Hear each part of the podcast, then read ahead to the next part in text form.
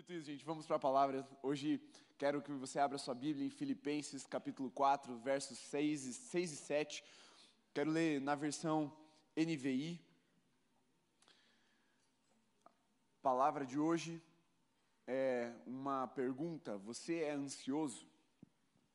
Estou muito feliz de estar de volta. Estava ansioso para estar aqui novamente com vocês. Estava com saudades.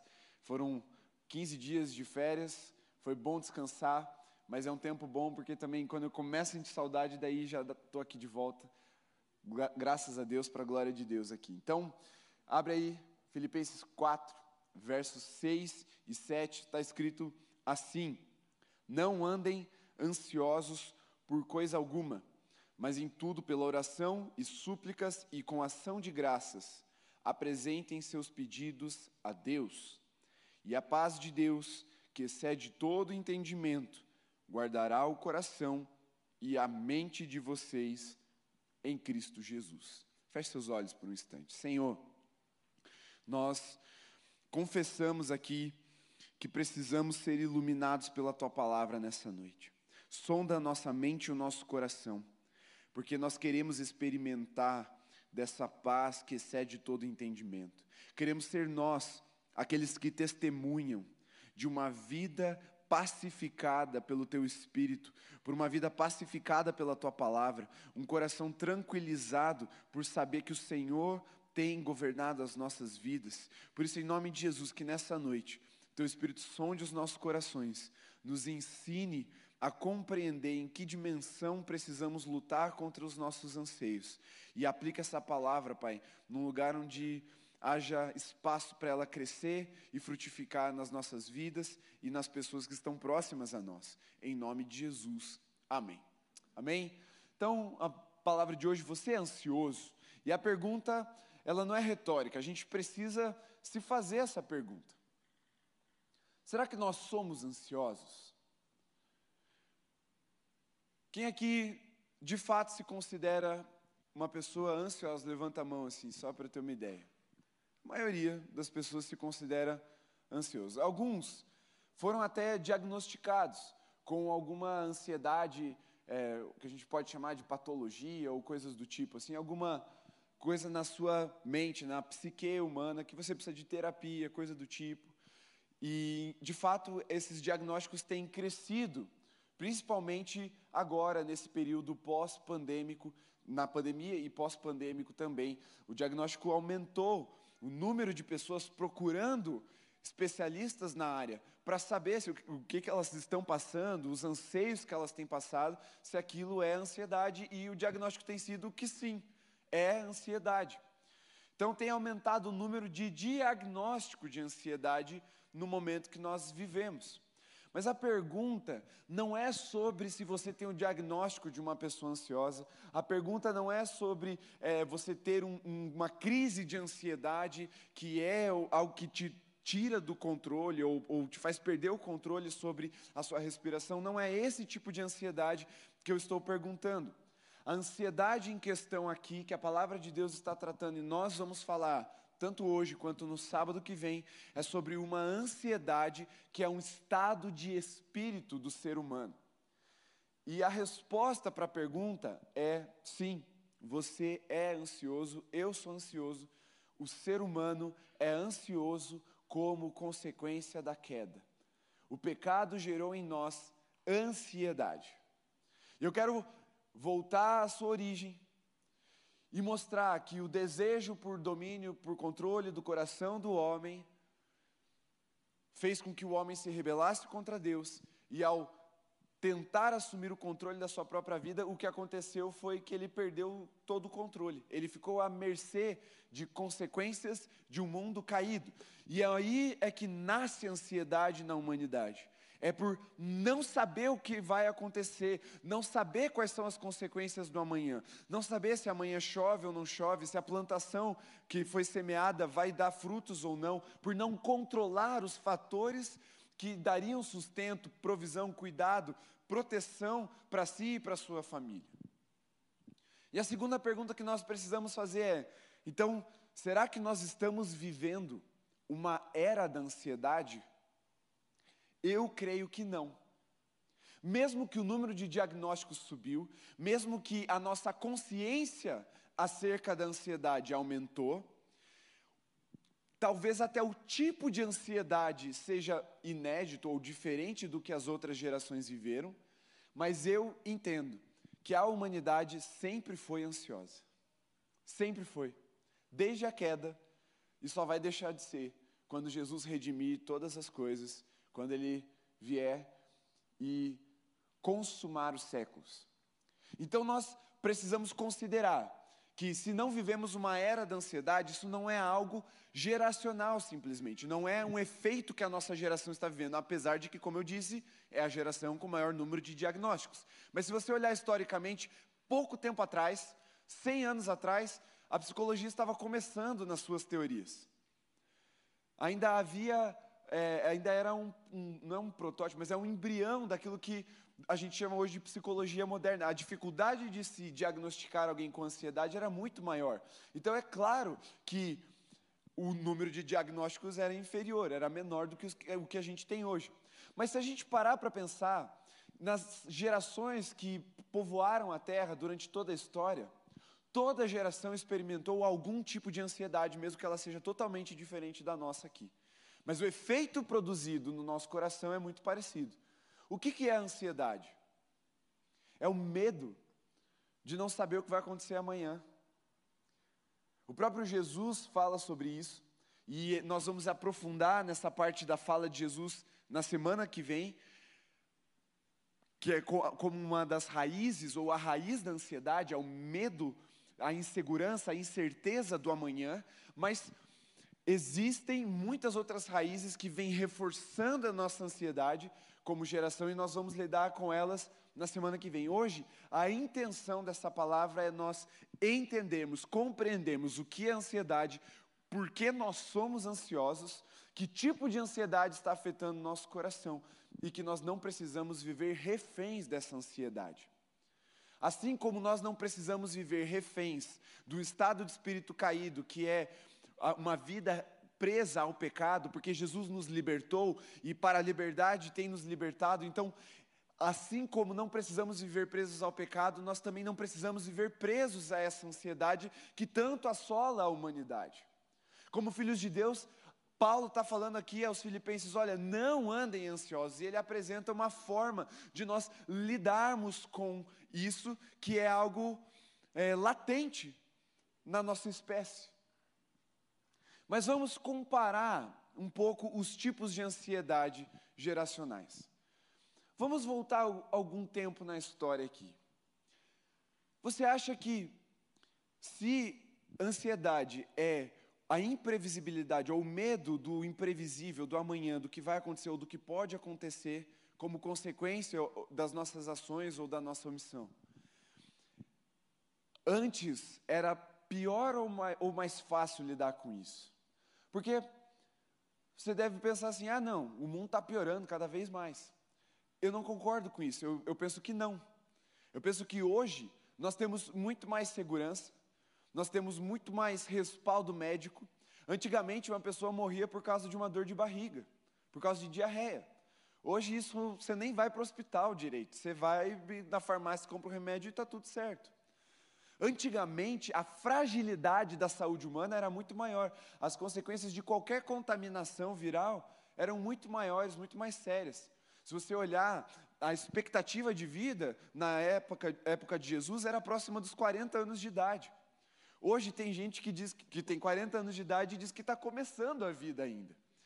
As inseguranças, as incertezas, as previsões de antigamente eram muito mais é, frágeis do que as, as que nós temos hoje.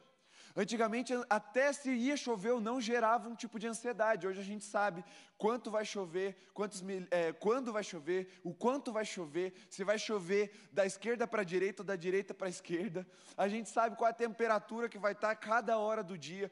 Há um quê de previsibilidade na nossa geração totalmente diferente das gerações anteriores. Agora, tente pensar você como um pai de família ou uma mãe de família, e você precisa sair da sua casa para ir buscar alimento, só que não tem celular. não tem comunicação. Você não sabe nem se você vai achar esse alimento porque não tem mercado. Você tem que deixar a segurança ali da sua tribo, caminhar na direção do desconhecido, para se você der sorte, aqui entenda a sorte, você encontrar um animal e se você conseguir caçar esse animal sem ele te matar, você traz a comida de volta para casa e ninguém morre de fome. Mas se você sai e é ferido ou morto e não traz a comida, não só você, mas toda a tua família morre também, toda a tua tribo é prejudicada. Tente entender que eu não estou, não estou trazendo uma comparação para diminuir ou aumentar a justificativa das ansiedades, mas que cada geração viveu um tipo de ansiedade. E as gerações bem da antiguidade viviam essa imprevisibilidade da vida. Pais que saíam em campanhas de guerra com os exércitos e passavam anos fora. Os filhos não sabiam se os pais iam voltar, não tinha essa comunicação que nós temos hoje. Pessoas que iam explorar, iam atrás de novas oportunidades, como na época das grandes navegações. Era um tchau e bênção. Muitos deles não voltavam para suas famílias. Muitas sabiam que a chance de voltar era muito pequena ainda. E aquela geração vivia esse tipo de ansiedade e imprevisibilidade. Na época que as tribos bárbaras se fortaleceram e o Império Romano estava ruindo, se transformando ali em feudos, pense, ah, para você viajar de uma cidade feudal para outra, você podia se deparar com tribos e, e com bárbaros ali no caminho que iam dizimar você e a sua caravana de viagem. E como é que você ia saber que isso aconteceu? Essa insegurança existia e, e existe no coração do homem desde sempre. O homem ficava receoso: será que se eu plantar vai chover e vai dar alimento? Será que se a gente for para a guerra a gente vai conseguir voltar? Eu vou sobreviver? Será que se é, é, eu vou sobreviver a essa doença que eu peguei, essa enfermidade que me acometeu? Tente imaginar como era naquela época. E isso gerava aquele tipo de ansiedade. Agora, vamos tentar trazer um pouco mais para a nossa geração, para tentarmos entender que tipo de ansiedade nós vivemos. Se naquela época a ansiedade era o medo do desconhecido, nós não sabíamos o que ia acontecer, ou a humanidade não tinha tanta previsão, não tinha tanta certeza das coisas que podiam ou não acontecer, era um tipo de medo do escuro. A nossa geração é a geração mais informada da história, e isso eu posso cravar. Nenhuma geração é tão informada quanto nós. Nós podemos não ser os mais inteligentes, mas nós somos mais informados. Você tem mais informação do que os grandes gênios dos séculos passados. Talvez numa conversa de roda, você, Isaac Newton e, sei lá, Einstein, você ia ter mais coisa para falar do que eles. Eles iam ter coisas muito profundas. Mas quantidade de informação, você, um jovem, um adolescente do século 21, ano de 2022, tem muito mais do que esses grandes gênios. Só que, veja, o que causava ansiedade antigamente era o medo do escuro, agora nós estamos na luz. Excesso até de informação. Só que continuamos ansiosos. Continuamos desenvolvendo essa característica em nossos corações. Será que, será que a gente pode chamar essa quantidade, esse excesso de informação de luz? Será que é válido a gente falar assim, não, agora a gente está na luz, estamos iluminados pela informação do nosso tempo? Eu não acho que isso seja luz. Eu acho, ou melhor, eu entendo, que o que nós vivemos com esse excesso de informação é a projeção do escuro para dentro do nosso coração. Antes o que era desconhecido, então eu tenho medo porque eu não sei o que está ali naquela floresta, naquele escuro, depois dessa, dessa fronteira, desses muros. Agora, aquilo que estava lá, eu sei que está lá, só que eu trago para dentro do meu coração. Vou dar um exemplo para você entender um pouco do que eu estou dizendo. O mundo hoje está perigoso, certo? Certo? Mas ele sempre foi perigoso. Sempre. Não teve um momento na história da humanidade que o mundo foi menos perigoso. Sempre foi perigoso. Só que agora, se você sentar à frente da televisão, você vai ficar horas ouvindo uma tragédia atrás da outra. E nós estamos ali recheados de jornais, telejornais sensacionalistas, que ganham muito com a desgraça é, com, a, com a, not, a, noticiação da desgraça. Ah, ficar noticiando isso gera audiência, porque isso prende a nossa atenção, a gente fica vidrado naquilo. E aí vem um assalto atrás do outro, uma morte atrás da outra, um assassinato atrás do outro, um acidente atrás do outro. Isso sempre aconteceu, mas agora a gente está mais ciente. Ah, parece que o número de acidentes aumentou, parece que o número de mortes aumentou, mas é que, na verdade, na verdade, é que os, a informação está chegando está chegando muito rápido para nós. E aquilo que está muito longe parece muito perto, parece que está aqui no meu quarto, na, na minha mão, no meu coração. E aquilo vai gerando ansiedade. Sabe o que tem acontecido? A ansiedade tem crescido até entre os idosos. O medo e a ansiedade têm crescido no coração dos idosos que passam muito tempo assistindo televisão, exatamente nesse tipo de jornal. Aí você vai conversar com uma pessoa assim, que, que tem esse hábito, ela fica com medo, ó, toma cuidado. Você viu?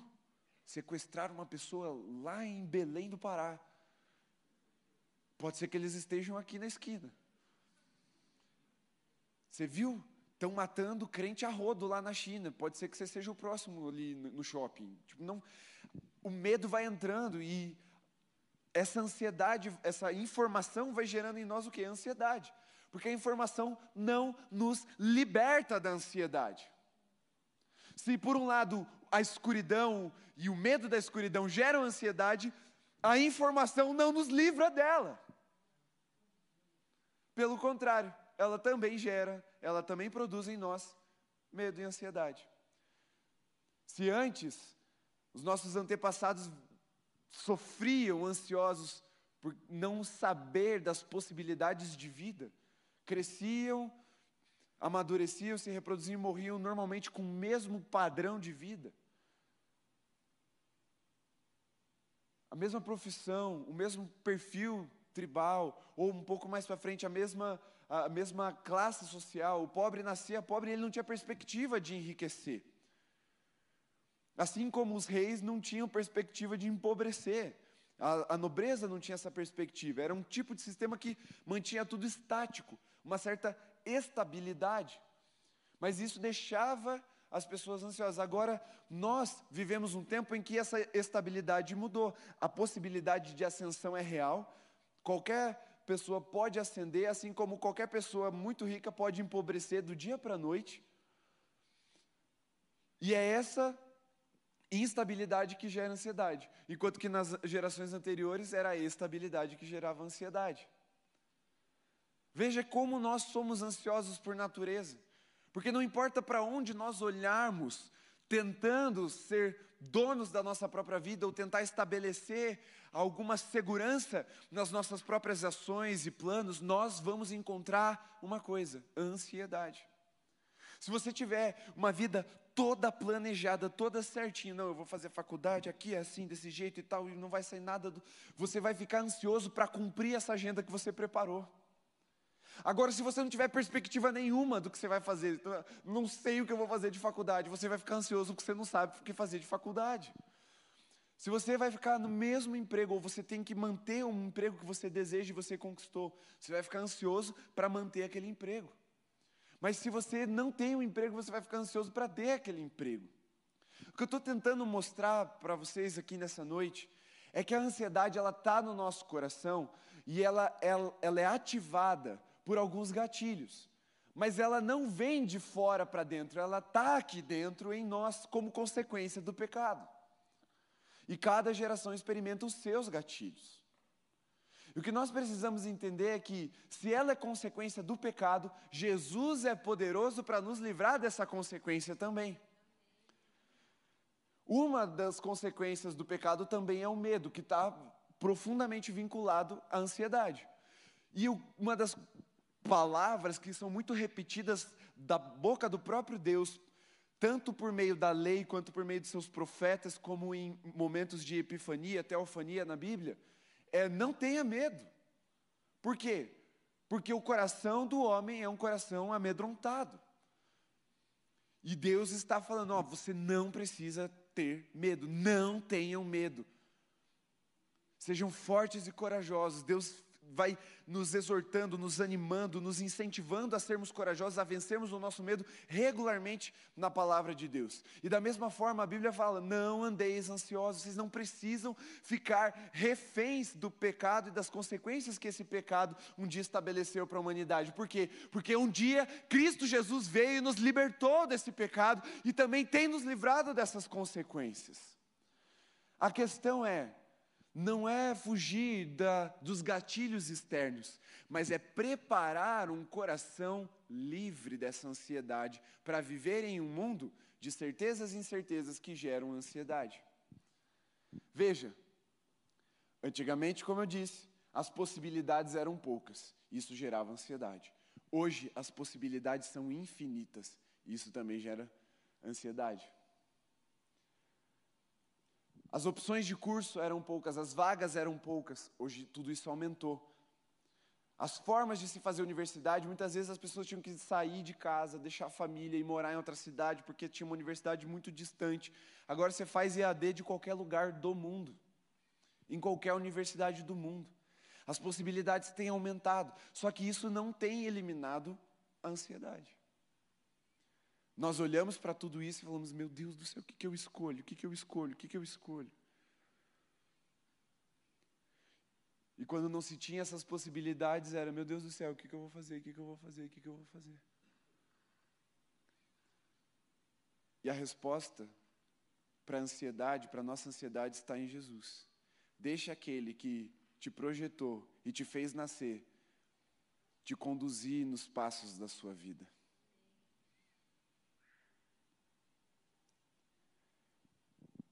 Porque nós precisamos olhar para aquele que governa o universo e confiar nele.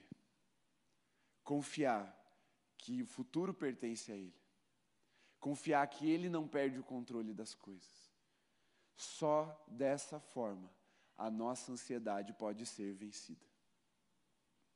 Alguns têm muito mais ansiedade. Tem até um tipo de taquicardia, um, umas reações físicas. Algumas pessoas ficam ansiosas naquele sentido de eufóricas. Meu Deus, chega amanhã, chega a prova e sua e tal. Outras pessoas vão ter uma ansiedade um pouco mais assim, contida, mas ainda forte dentro de si. Outras é uma ansiedade mais leve mesmo. Mas todos nós temos algum tipo de ansiedade, algum tipo de medo em relação ao futuro. Porque quem pode garantir o amanhã aqui? Ninguém. Só Jesus te garante o amanhã. Só Jesus te garante que a semente que você plantou, ela vai frutificar. Só Ele pode te garantir isso. Só Jesus pode garantir que fazer a faculdade que você está fazendo vai te dar um emprego de verdade na sua área. Porque a estabilidade é instabilidade há o escuro e há o excesso de informações. Mas nada disso pode te libertar do seu coração que não controla o amanhã, não controla os, fatores externos da sua vida. Agora, mesmo que a gente não possa dizer que vivemos em uma era da ansiedade, porque, como eu disse, toda geração viveu o seu tipo de ansiedade, nós precisamos reconhecer que nós estamos mais ansiosos do que nós mesmos estávamos antes da pandemia. É ou não é verdade?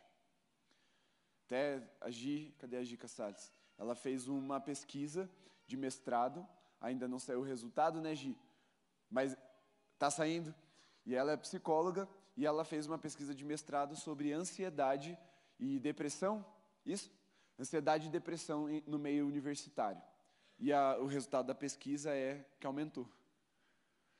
E não é que aumentou só a quantidade, é que os jovens estão mais ansiosos. É tipo, você estava gripado, agora você está mais gripado, entendeu? Essa é a ideia. Aumentou a intensidade da ansiedade da nossa geração. Por quê? Porque a pandemia deixou claro que nós não estamos no controle de nada. A pandemia deixou a humanidade de joelhos rendida, sem saber o que fazer por muito tempo. Isso foi chocante para a nossa geração.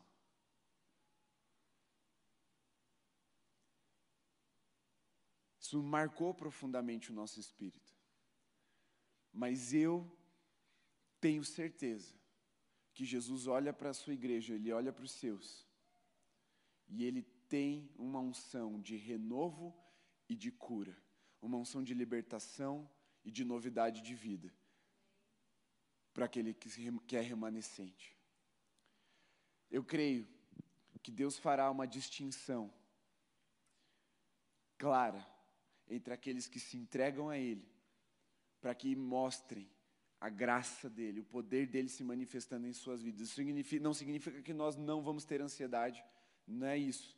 Mas é que quando nós tivermos, quando ela se manifestar, Jesus agirá nas nossas vidas, para deixar claro que Ele é poderoso para fazer essa obra de restauração em nós. E as pessoas vão olhar para nós mesmo com todas as incertezas, ou mesmo com todas as infinitas possibilidades, e essa angústia gerada pela, pelo número de, de possibilidades, e vão nos ver alegres, vão nos ver diferentes, e vão perguntar como que você consegue ficar assim em tempos como esse.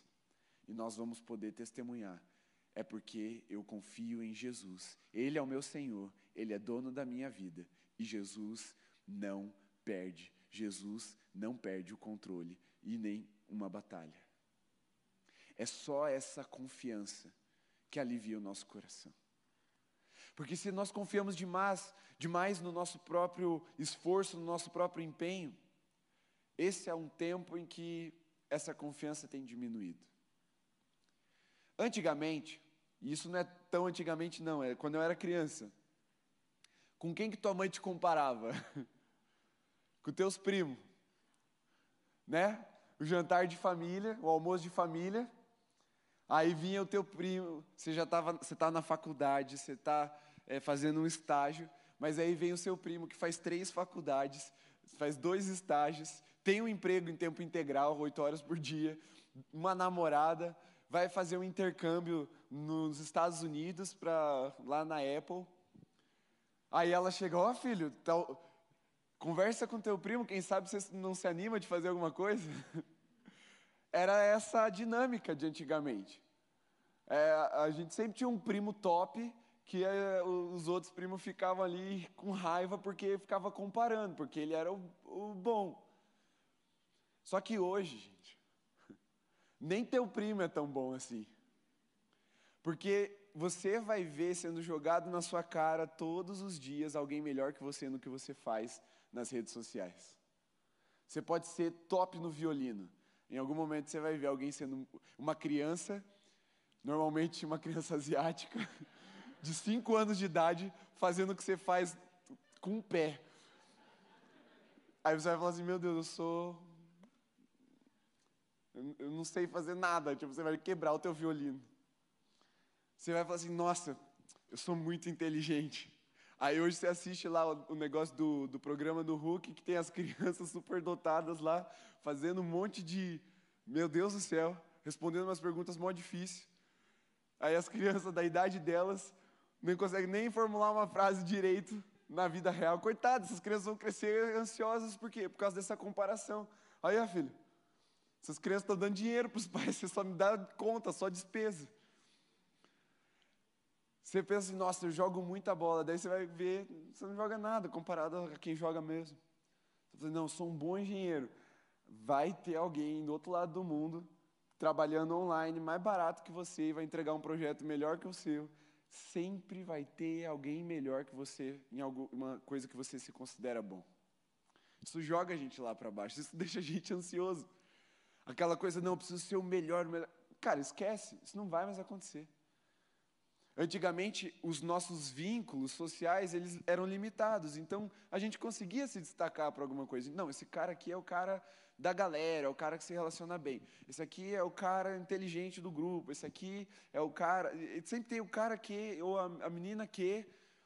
Agora, isso já não nos destaca mais, porque a gente está sendo colocado num programa de comparação que engloba a humanidade inteira.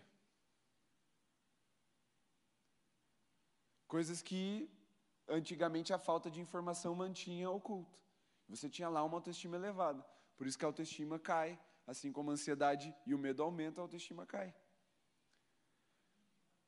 Veja como as coisas parecem que estão projetadas para nos deixarem o quê? Acuados, amedrontados. E essa é uma estratégia do inferno mesmo. Se você vai lá para a carta de Pedro, você vai, vai ver Pedro dizendo assim: olha, o diabo, ele é como um leão, andando ao derredor, procurando alguém para devorar. Se você sobe uns versículos e lê as repreensões ou as exortações de Pedro ali, ele está falando para você tomar cuidado, para você não ficar acuado por esse leão, para você não ficar isolado, acuado num canto, porque o isolamento vai, vai te tornar uma presa fácil. Se nós, como crentes, estamos cada vez mais nos sentindo inferiores, menores, com autoestima mais baixa, mais ansiosos, mais medrosos, nós fatalmente teremos menos experiência com Deus. Vou te dar um exemplo. Quando os discípulos estavam no barco e Jesus, veio logo depois andando sobre as águas, aquela tempestade. Jesus aparece no horizonte, os discípulos ficam todos com medo. Mas quem é que teve a experiência de andar sobre as águas? Aquele que conseguiu vencer o medo. Os outros onze têm uma história para contar, mas Pedro viveu essa história. Ele andou sobre as águas. É bem verdade que ele afundou também, mas ele andou. O medo nos impede muitas vezes de viver essas experiências. Porque para viver a experiência de profundidade com Deus, para mergulhar em Jesus, a gente precisa se arriscar de alguma forma. E se nos tornarmos mais ansiosos, nos tornaremos mais medrosos, e mais medrosos, nos tornaremos mais apáticos, mais travados espiritualmente. O que aquela pessoa vai pensar se eu orar e não fizer sentido para ela? O que aquela pessoa vai pensar se eu cantar desafinado perto dela? A gente já falou, a Ju já disse hoje lá, gente, ela não julga. Mas a gente fica com medo, muitas vezes, de nos expressar na nossa vida com Deus exatamente porque estamos acuados, amedrontados. E toda essa potencialização da nossa ansiedade nos paralisa. Então, temos nos tornado a geração que menos trabalha, que menos se desenvolve, porque sempre vai ter alguém melhor. Ah, e se não, e se não me aceitarem na entrevista? Se você não for, é óbvio que você não vai ser aceito, mas as, tem pessoas que não vão porque acham que não vão ser aceitos. E isso é uma consequência, é um reflexo da ansiedade mesmo na nossa geração. Mas agora, veja uma coisa que eu quero reforçar também sobre esse conceito de ansiedade no nosso tempo o vazio, a falta de sentido, é um extremo, e do outro lado tem a paranoia, o excesso de informação. O que, que eu quero dizer com isso? Se por um lado tem pessoas que, ah, minha vida não tem sentido, não encontram sentido em nada, isso deixa elas ansiosas, nada tem sentido. Por que, que eu vou trabalhar? Por que, que eu vou estudar? Por que, que eu vou me relacionar? Por que, que eu vou ter filhos? Por que, que eu vou na igreja? Porque se, ah, tudo, é, tudo é vento. Há uma, um nilismo mórbido no coração das pessoas da nossa geração, aquela coisa assim, tipo, tanto faz, é, nada tem sentido, as coisas não têm consequências reais, ou, ou tudo é um fatalismo na vida. Isso leva a um tipo de ansiedade, porque as pessoas ficam, ah, nada tem sentido. O outro extremo é algo que nós também experimentamos em uma parcela da nossa geração, que é o excesso de sentido. Tudo tem a ver comigo. Então, a China vai invadir o Brasil por meio do 5G e vai te vigiar. Porque ele quer saber que hora você vai na padaria comprar teu pão. Os reptilianos estão me vigiando.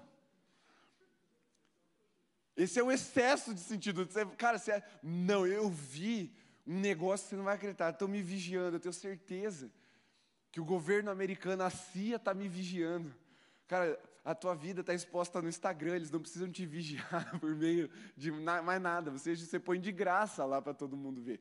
Mas esse excesso de sentido que as pessoas também adotam na sua vida. Não, é sério, gente. Tem gente que mora lá no interior do interior do Brasil e acha realmente que o governo da China quer vigiar ele para saber o que ele vai fazer, sendo que ele não faz nada de demais assim.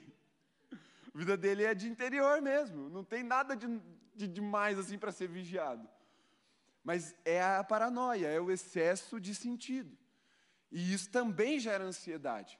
Faz com que as pessoas, não, peraí, vou tomar cuidado. Eu vou, eu vou, é, vou escondido aqui, vou sair, é, eu não vou pagar no Pix, porque Pix é, é do demônio. Eu vou só no dinheiro, para não quero que o governo fique sabendo o que, que eu estou fazendo com o meu dinheiro. E tá, tá, aí está tudo bem, você não precisa né, que o governo saiba o que você quer estar tá fazendo com o teu dinheiro.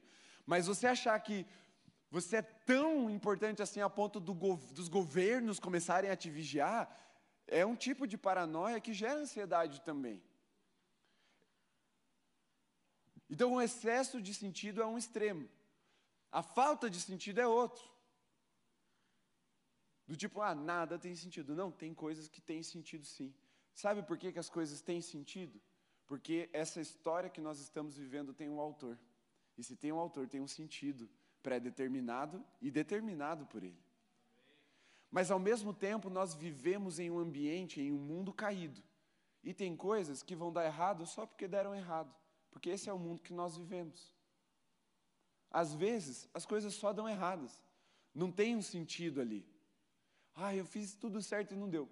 Não deu, porque o mundo que nós vivemos está assim, vítima do pecado. Agora, se nós não entendermos isso, ou nós caímos na falta de sentido e aí fica, não, nada tem sentido, tudo é assim, nada novo debaixo do sol, igual o autor de Eclesiastes, e começa a lamentar, a, a murmurar, viver uma vida amargurada, ranzinza. Ou a gente vai para o outro extremo e começa a achar que tudo tem sentido. Não, você viu aquela logo da Alameda ali? É. Você sabe por que é um círculo assim ao redor da árvore? E começa a encontrar sentido onde não tem. Você olha lá para as letras da Coca-Cola e você fala: tem um branco cuspindo num negro aqui. é, é, é, isso, isso é pérolas da geração X. Verdade. Então nós precisamos entender que há um lugar de equilíbrio proposto pela palavra de Deus que nos liberta dessa ansiedade. A ansiedade está dentro, ela não está fora. Portanto, você não vai encontrar libertação e redenção para essa ansiedade do lado de fora, nas coisas. E, de novo, eu não estou falando daquela ansiedade que você vai fazer terapia. Essa daí faz terapia. Você vai encontrar uma ajuda muito boa. Vai lá e faz terapia mesmo. Inclusive, quem quiser o número da Bila, fala comigo no final do culto. Mas, assim, aí é importante você fazer. O que eu estou dizendo é dessa ansiedade espiritual de estado de espírito. E há um lugar de redenção em Jesus. E o que, o que eu quero expor para você, para a gente caminhar para o final, é o que Paulo está dizendo aqui nesse texto. Olha só, eu vou voltar dois versículos, no 4. Ele diz assim: Alegrem-se sempre no Senhor. Novamente direi: alegrem-se. Seja a amabilidade de vocês conhecida por todos. Perto está o Senhor. Não andem ansiosos por coisa alguma, mas em tudo pela oração e súplicas, e com ação de graças, apresentem seus pedidos a Deus. E a paz de Deus, que excede todo entendimento, guardará o coração e a mente de vocês em Cristo Jesus. Veja só, deixa eu contextualizar para você a carta de Filipenses. Ela é escrita pelo apóstolo Paulo quando ele está na prisão. E é a carta que ele mais fala de alegria. Ele cita 16 vezes alegria ou sinônimos de alegria ali nessa carta. E são só quatro capítulos. Isso dá uma média de quatro vezes por capítulo ele fala sobre alegria. E ele estava preso. Paulo tinha todos os motivos para ficar ansioso, a sua vida não estava mais em suas mãos. Ele estava preso e ele podia ser condenado à morte. Paulo não tinha controle ou não tinha nenhuma garantia de direitos humanos que ele não poderia ser espancado. Pelo contrário, ele foi e era espancado, açoitado várias vezes. E se uma coisa que ser agredido, ser espancado, ser açoitado gera em nós, é um trauma. E Paulo já havia experimentado isso algumas vezes, estava experimentando de novo, e havia uma promessa o quê? De mais uma, mais um castigo físico. Então Paulo está na prisão, não sabe se ele vai ser morto. O que ele sabe é que com certeza ele vai apanhar. O que ele não sabe é se ele vai sobreviver a essa surra. Ele não sabe o que vai acontecer depois. Ele não sabe quem está ali do lado de fora. Ele não sabe como as igrejas estão, porque as igrejas que ele plantou, plantou estão, porque ele não, não tinha ali WhatsApp, celular para conversar com eles. Ele dependia das cartas. E carta não chega todo dia de uma forma rápida, igual e-mail. Paulo tinha todos os motivos para estar mergulhado em medo e ansiedade. Todos os motivos. E ninguém ia julgar Paulo. Mas o que Paulo está apresentando para a igreja de Filipos é uma proposta de alegria. Não só de alegria, mas de liberdade. No lugar de prisão, ele apresenta a liberdade. No lugar de medo e ansiedade, ele apresenta a alegria. Veja, Paulo sofria perseguição e o Espírito Santo falava para ele: Você vai apanhar de cidade em cidade. Antes de saber, Paulo podia sofrer com a ansiedade de não saber o que ia acontecer. O que será que vai acontecer? Mas tem uma hora lá em Atos que ele fala: Olha, o Espírito tem me falado uma coisa e essa coisa é que eu vou apanhar. Onde eu for, eu vou encontrar perseguição e açoites. Isso gera em nós ansiedade também. É igual quando um pai vai corrigir o filho. Pior do que bater é falar que vai apanhar quando chegar em casa. E Paulo sabia disso, mas ele está apresentando para a igreja uma proposta de liberdade e de alegria mesmo com todos os motivos para serem ansiosos e ranzinzas, para serem amargurados e depressivos. E, de novo, eu não estou falando da, da depressão e da ansiedade clínica, eu estou falando de um estado de espírito. E ele diz: alegrem-se no Senhor, e eu digo novamente: sejam alegres. Não andem ansiosos por coisa alguma. Há um, uma forma de se viver que é uma forma ansiosa, preocupada, uma forma cansativa, uma forma que te oprime, que te desgasta, que é uma forma ansiosa.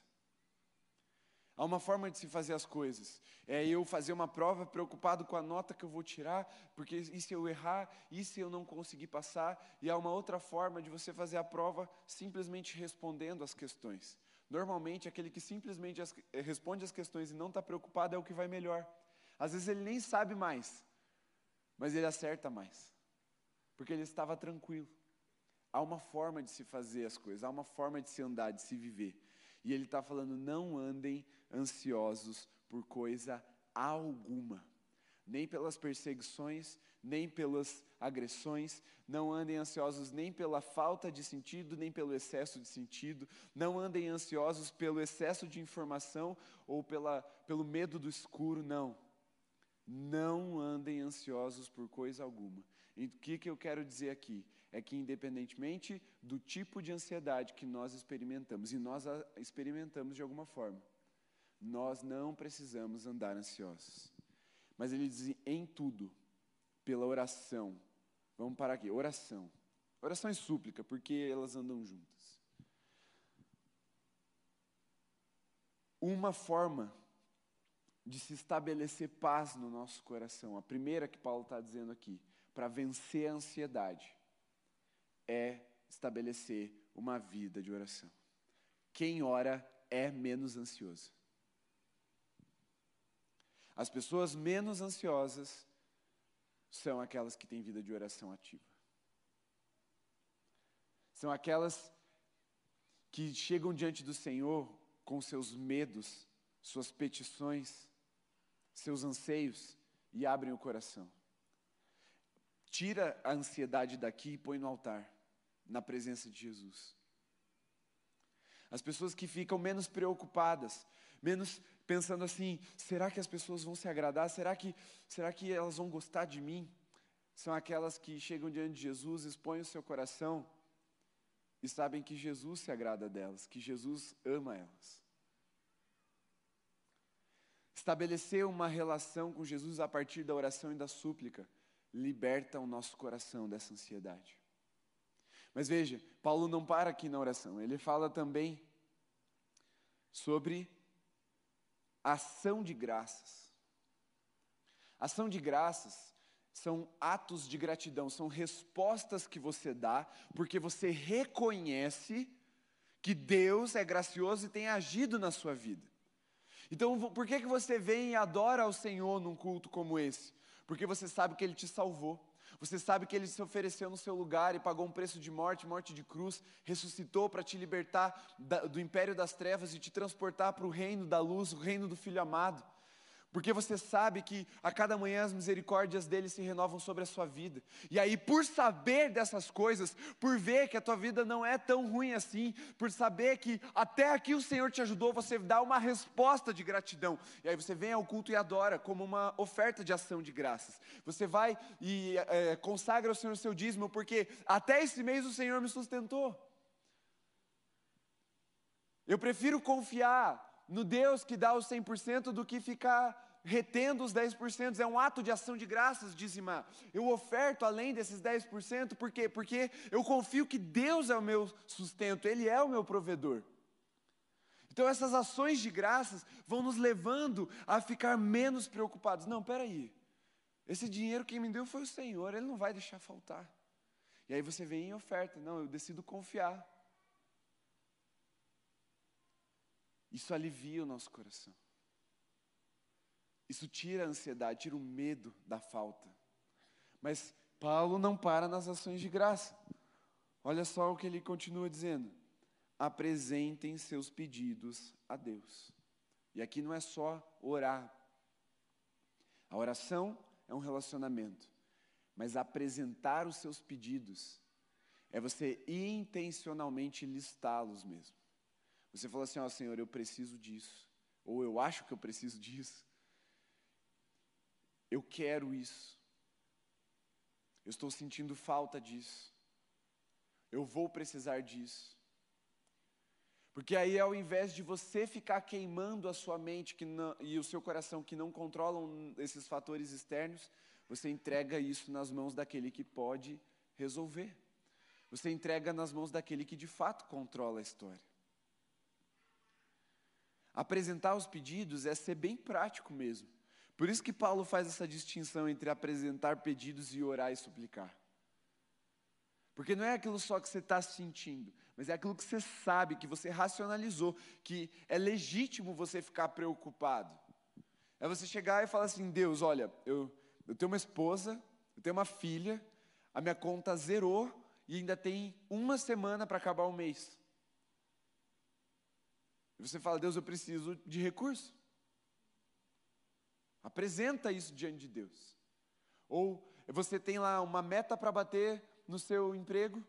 Você fala, Senhor, o Senhor é que me colocou aqui. Esse emprego me sustenta, me é, traz o alimento para dentro de casa. Eu preciso que essa meta seja batida.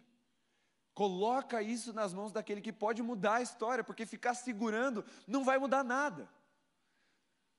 Seu poder de, de influenciar a história é limitado. Agora, se você estiver junto de Deus nisso, toda a sua vida pode ser transformada. Mas para isso você vai precisar confiar em Jesus. E aí ele diz assim: e aí a paz de Deus, que excede todo o entendimento. Veja, essa paz que os filhos de Deus podem experimentar, que eles são convidados a experimentar, não é uma paz que se justifica por meio das circunstâncias. É uma paz que, mesmo sendo perseguido, Paulo tinha. É uma paz que eu e você, mesmo não tendo os recursos de forma abundante, podemos ter. É uma paz que eu e você, mesmo sem sabermos o amanhã, não termos uma revelação para o amanhã, podemos encontrar. Mesmo com a economia instável, mesmo com as oscilações políticas, mesmo com as guerras, mesmo com os problemas lá é, de, de, de terceira guerra mundial que estão surgindo aí, de possibilidade de terceira guerra mundial. Eu não olho para essas coisas, eu olho para aquele que me chamou, para aquele que me sustenta. Isso é uma coisa que tem acontecido muito, sabia? Eu tenho visto várias caixinhas de Instagram com as pessoas falando assim: Pastor, é, é justo eu não querer ter filho por causa desse negócio de possibilidade de terceira guerra mundial? Não, não é. Esse medo não é, não é justo. Você não ter filhos por causa de um medo de terceira guerra mundial não é justo. Porque se você pensasse assim, você talvez não tivesse aqui. Porque a terceira guerra mundial pode acontecer desde que acabou a segunda. Teve uma guerra fria durante muitos anos, que podia se tornar a terceira guerra mundial. Sempre houve a possibilidade, sempre vai haver. Não são as coisas externas que nos controlam, que determinam as decisões que nós vamos tomar na nossa vida. E essa paz excede o entendimento, porque a lógica não dita essa paz, mas é o derramar de Deus sobre nós, sobre aquele coração aberto, que confessa, que entrega, que apresenta os seus pedidos diante do Senhor, pode experimentar de céus abertos. E aí, para concluir, ele diz assim: E a paz de Deus guardará o coração e a mente de vocês em Cristo Jesus. Deixa eu te dizer uma coisa bem importante, talvez seja a coisa mais importante da noite. O contrário dessa paz é a ansiedade e o medo. O que Paulo está dizendo é que a ansiedade e o medo podem te afastar de Deus. Se você permitir que elas governem a sua vida, fatalmente elas vão te afastar de Deus. Mas a paz de Deus te guarda, guarda a sua mente, guarda o seu coração em Cristo Jesus. Para nós termos uma vida de perseverança e fidelidade com Deus, nós precisamos experimentar a paz de Deus, que excede o entendimento e nos guarda em Cristo Jesus. É por isso que há um investimento tão alto da parte do inferno em aumentar a nossa ansiedade. Porque quanto mais ansiosos e medrosos estivermos, mais distante de Deus ficaremos. Fique em pé aí no seu lugar.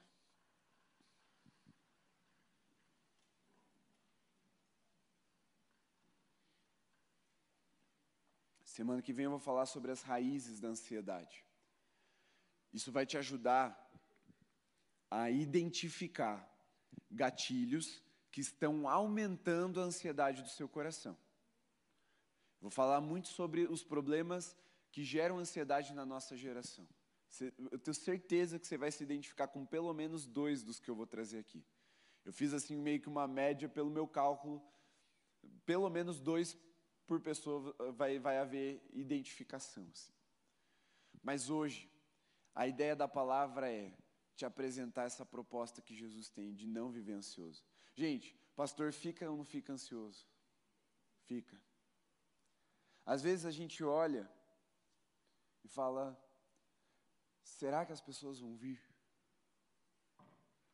Às vezes a gente, eu não é, não é o nosso caso porque a gente está na juventude, mas eu fico pensando no pastor Sebastião, chega no final do mês, a gente não chegou no, no orçamento que paga as contas. Ele, será que vai ter sustento? Nós somos tentados à ansiedade o tempo todo, gente.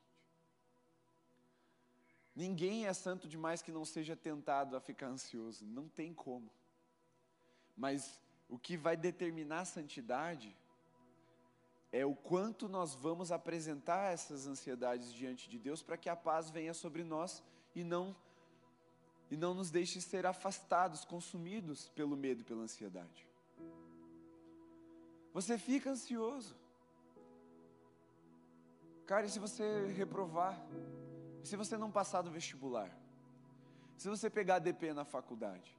E se você passar na faculdade, mas você odiar o curso? E você ter que ir até o fim, só para agradar os seus pais? Só para você não parecer um desistente. E se você que está sendo chamado por Deus para o ministério, passar por, por limitações financeiras, por escassez de recursos, tiver que morar numa casa bem, bem, bem humilde, não ter carro, e se você tiver que depender de outras pessoas, e se o trabalho que você tem, amanhã o teu chefe der a louca lá e ele começar a maltratar todo mundo, você não pode sair porque afinal de contas não tem um emprego assim sobrando em todas as áreas. Algumas áreas sim, outras não. E aí não é a sua área. E se o relacionamento dos seus pais, que até aqui estava instável, ruir de vez e eles se separarem? E se você for acometido por uma enfermidade, uma doença? Há pouco tempo a, a, questão era: e se eu pegar Covid, né? Antes das vacinas, principalmente. E se eu pegar Covid, o que vai acontecer comigo? E se alguém da minha família que é, é, é de risco, grupo de risco, pegar Covid? E se os meus pais morrerem? E se algum dos meus amigos morrer? Nós estamos sujeitos a muitas coisas imprevisíveis, coisas que não estão no nosso controle. Então nós estamos sujeitos à ansiedade e ao medo mas nós podemos vencê-los na autoridade do nome de Jesus e pelo poder da paz que excede todo entendimento para continuarmos nos aprofundando em Deus, tendo experiências, avançando, cumprindo o propósito dele nas nossas vidas. Essa é a palavra nessa noite. É que independentemente do tipo de ansiedade ou dos gatilhos que que acionem essa ansiedade e esse medo dentro de você, Jesus é maior do que essa ansiedade. E Ele te chama para viver num lugar de paz. E se nessa noite você quer que a gente ore por você, para que essa paz venha e exceda o teu entendimento e te liberte da ansiedade e do medo. Se você quer viver livre dessas preocupações, dessas angústias, desses anseios, nós vamos orar juntos aqui no altar e você pode deixar o seu lugar e vir aqui. Vamos orar. Não tenha medo. Não tenha medo disso.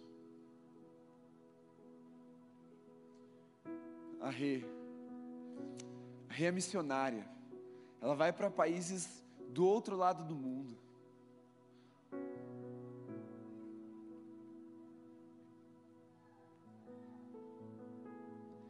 O Dani deixou sua família, sua casa, com 17 e 18 anos, para vir para uma cidade gelada, em outro estado. Sem promessa de nada, a não ser estrada e pregação do Evangelho. Mas Deus sustentou. Deus deu uma família, Deus deu um ministério, Deus sustentou. E tem projetado coisas novas para ele, para sua casa. Nós não precisamos viver rendidos à ansiedade. Mas para que não fiquemos rendidos à ansiedade, nós precisamos estar rendidos ao Senhor Jesus. E aí a paz que excede todo entendimento guardará a nossa mente e o nosso coração. Não nos afastaremos dele. Viveremos os seus propósitos, viveremos os seus caminhos. Deixa eu insistir mais um pouco com você. Se você tem vivido isso, deixe seu lugar, venha. Venha mesmo, não tem vergonha, não tenha medo de expor o seu medo. Se tem incertezas e inseguranças, ou infinitas possibilidades que têm gerado esse anseio no seu coração, venha. Às vezes, o que gera ansiedade no seu coração é porque você vai casar. Às vezes o que gera ansiedade no seu coração é porque você não sabe se vai arranjar alguém para casar.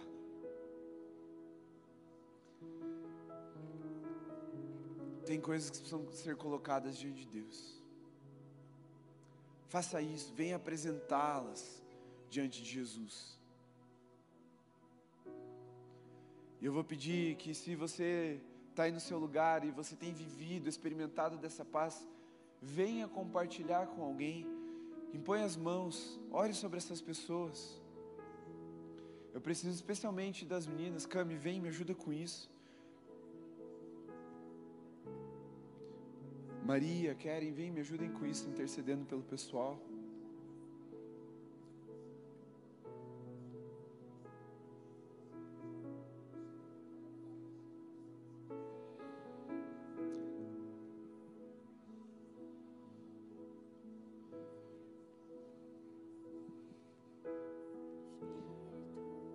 Fala para Jesus por que, que você está ansioso, por que, que você está com medo.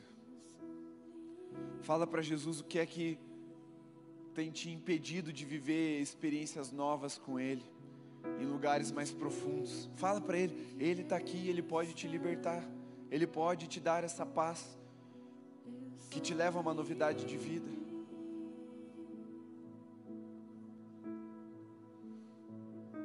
Veja, você não está sozinho.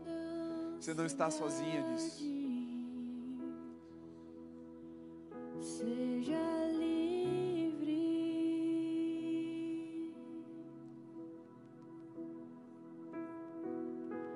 de todo medo.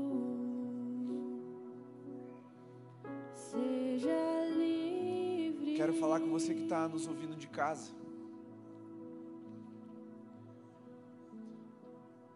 Você pode vencer os seus anseios e os seus medos. Você precisa fazer o que eu disse, com orações e súplicas, com ações de graça. E fazendo, levando, apresentando seus pedidos diante do Senhor. Mas você também não pode andar sozinho, você não pode se isolar. Talvez o que você precise para diminuir o seu medo seja a segurança de uma comunidade. E esse pode ser o seu lugar. Mas hoje mesmo ore, fale para o Senhor quais são os seus medos. O que é que tem roubado a sua paz, roubado a sua alegria? Quais são os cativeiros que têm te frustrado ao ponto de você ficar ansioso e amedrontado? Ele pode derramar libertação e a paz sobre você.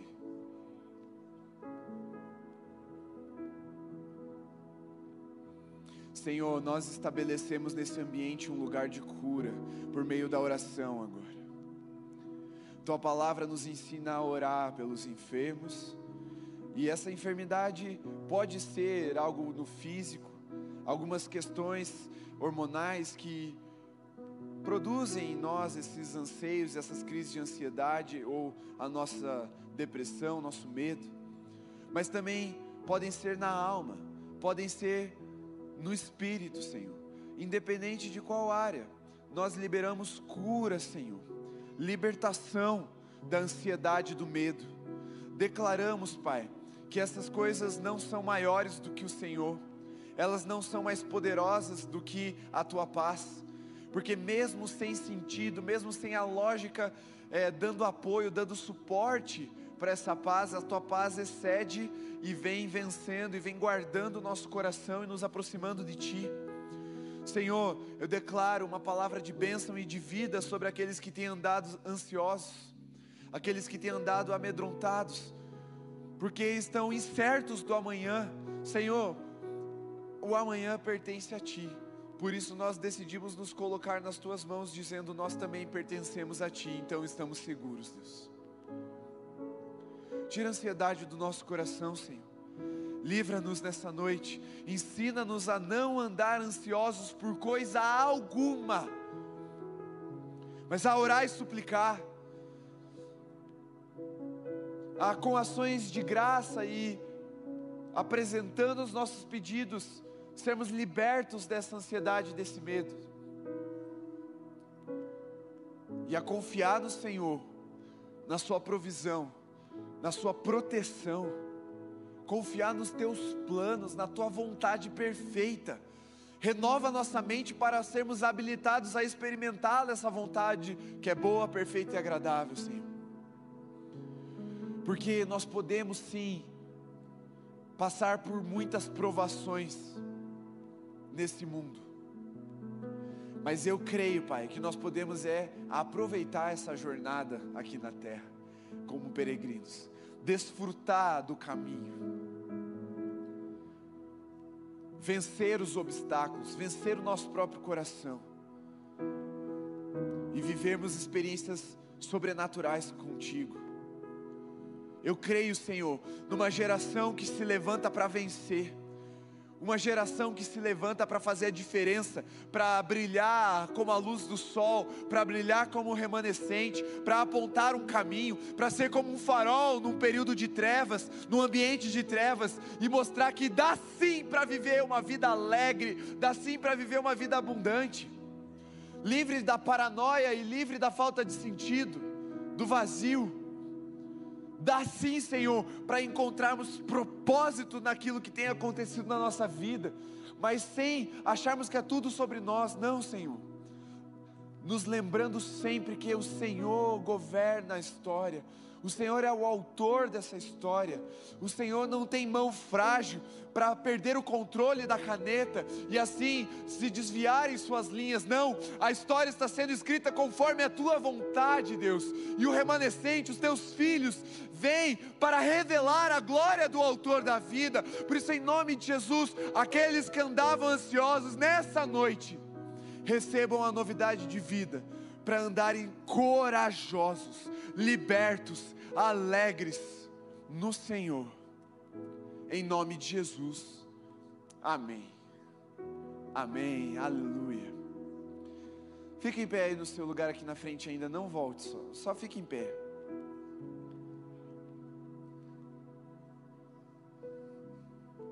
Meu Deus, Cam, agora eu pensei, né? Ser médica também deve gerar umas ansiedades, né? Meu Deus. Mas Deus é bom. E se ser quem nós somos pode gerar ansiedades, nos aproximarmos de quem Jesus é pode nos gerar paz. Então eu queria que você desse um abraço aí a alguém que está perto de você. Fala, tamo junto, cara.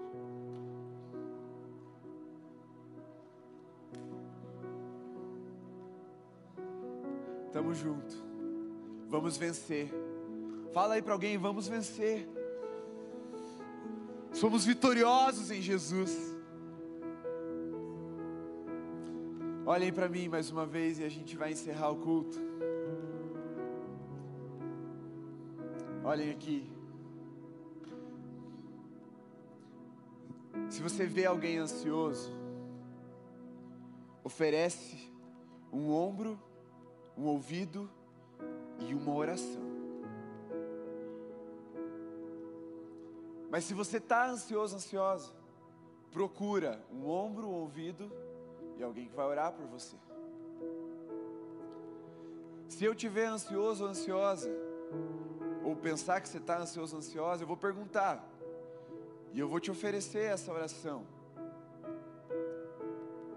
Mas se você me vê ansioso, ore por mim também porque nós estamos juntos nessa caminhada, sujeitos às mesmas tentações e pecados, mas também sujeitos à mesma libertação e liberdade de Jesus. Então, se eu posso viver, você pode viver. Se eu posso ficar preso, você pode ficar preso, mas eu creio que nós podemos ser livres em Jesus, porque Ele nos libertou para essa liberdade. Semana que vem, eu vou te ajudar de uma outra forma. Essa foi uma forma espiritual e mais voltada para uma consciência, de uma renovação de mente, de como lidar com a ansiedade. Mas semana que vem eu vou apontar os gatilhos, para que de forma prática você saiba diminuir a potência dessa ansiedade em você. Vai facilitar. E aí você vem, traz um convidado, porque é o point, semana que vem, é dia de confraternização. Ora para não estar tá muito frio, porque se esquentar um pouquinho ajuda também. Mas então você vai orar pelo próximo culto, vai orar pela pessoa que você vai trazer, vai orar pela temperatura do dia, e nós vamos ter a finalização dessa palavra com um movimento do céu aqui nas nossas vidas, amém?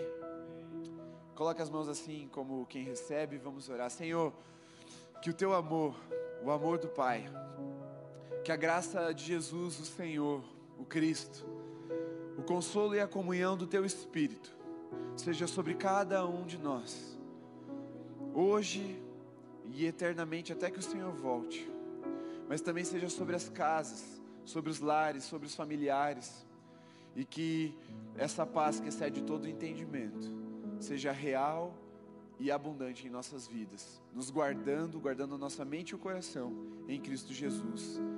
Amém.